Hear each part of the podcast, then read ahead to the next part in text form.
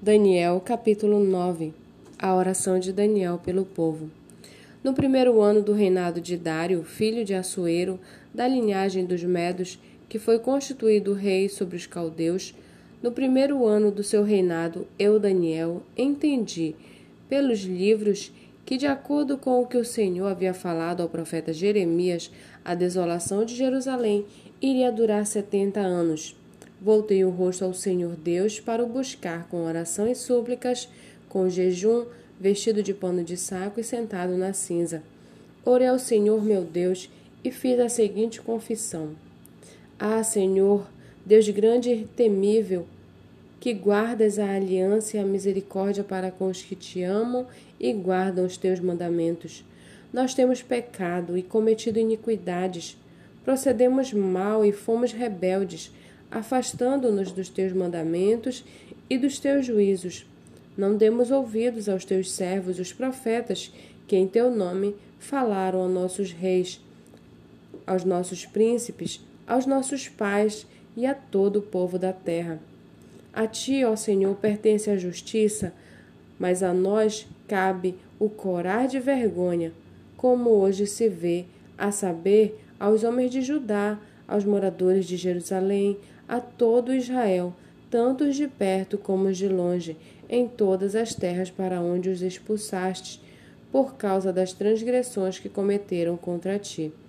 Ó Senhor, a nós pertence o corar de vergonha, aos nossos reis, aos nossos príncipes, aos nossos pais, porque temos pecado contra ti. Ao Senhor nosso Deus pertence a misericórdia e o perdão, pois nós, pois nos rebelamos contra ele e não obedecemos à voz do Senhor nosso Deus para andarmos nas suas leis que nos deu por meio dos seus servos, os profetas. Sim, todo Israel transgrediu a tua lei e se desviou, deixando de ouvir a tua voz.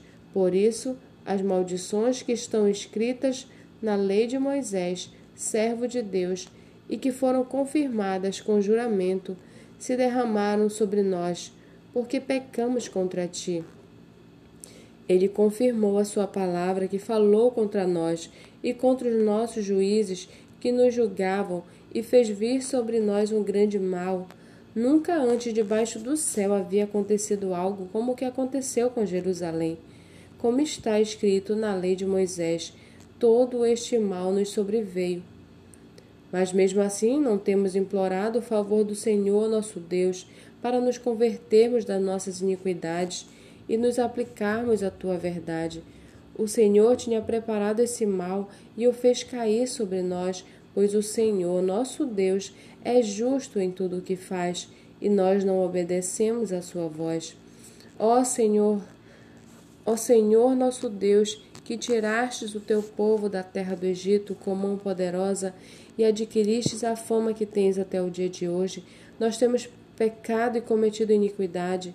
Ó Senhor, segundo todas as tuas justiças, afasta a tua ira e o teu furor da tua cidade de Jerusalém, do teu santo monte, porque por causa dos nossos pecados e por causa das iniquidades dos nossos pais, Jerusalém e o teu povo se tornaram objeto de deboche para todos os que estão ao redor de nós.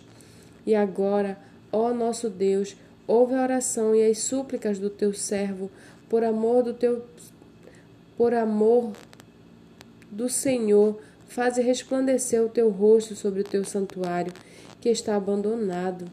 Inclina, ó Deus, inclina, ó Deus meu, os ouvidos e ouve, abre os olhos e olha para a nossa desolação e para a cidade que é chamada pelo teu nome. Lançamos as nossas súplicas diante de ti, não porque confiamos em nossas justiças, mas porque confiamos em tuas muitas misericórdias. Ó Senhor, ouve. Ó Senhor, perdoa. Ó Senhor, atende-nos e age. Não te demores por amor de ti mesmo. Ó meu Deus, porque a tua cidade e o teu povo são chamados pelo teu nome.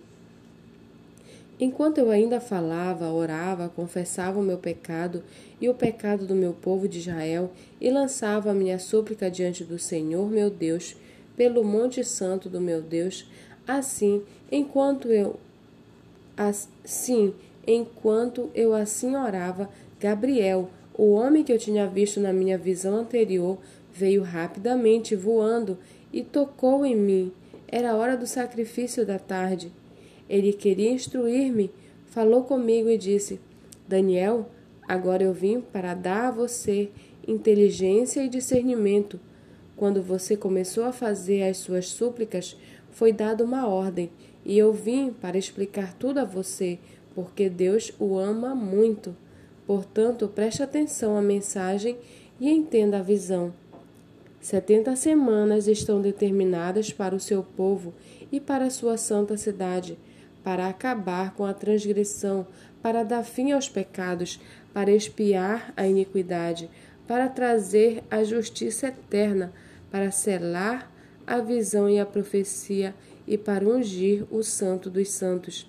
Saiba e entenda isto, desde que foi dada a ordem para restaurar e para edificar Jerusalém até a vinda do ungido, o príncipe. Haverá sete semanas e sessenta e duas semanas. As ruas e as muralhas serão reconstruídas, mas será um tempo de muita angústia. Depois das sessenta e duas semanas, o ungido será morto e não terá nada. O povo de um príncipe que há de vir destruirá a cidade e o santuário. O seu fim virá como uma inundação. Até o fim haverá guerra e desolações foram determinadas. Ele fará firme aliança com muitos por uma semana. Na metade da semana, fará cessar o sacrifício e a oferta de cereais. Sobre, as, sobre a asa das abominações virá aquele que causa desolação, até que a destruição que está determinada seja derramada sobre ele.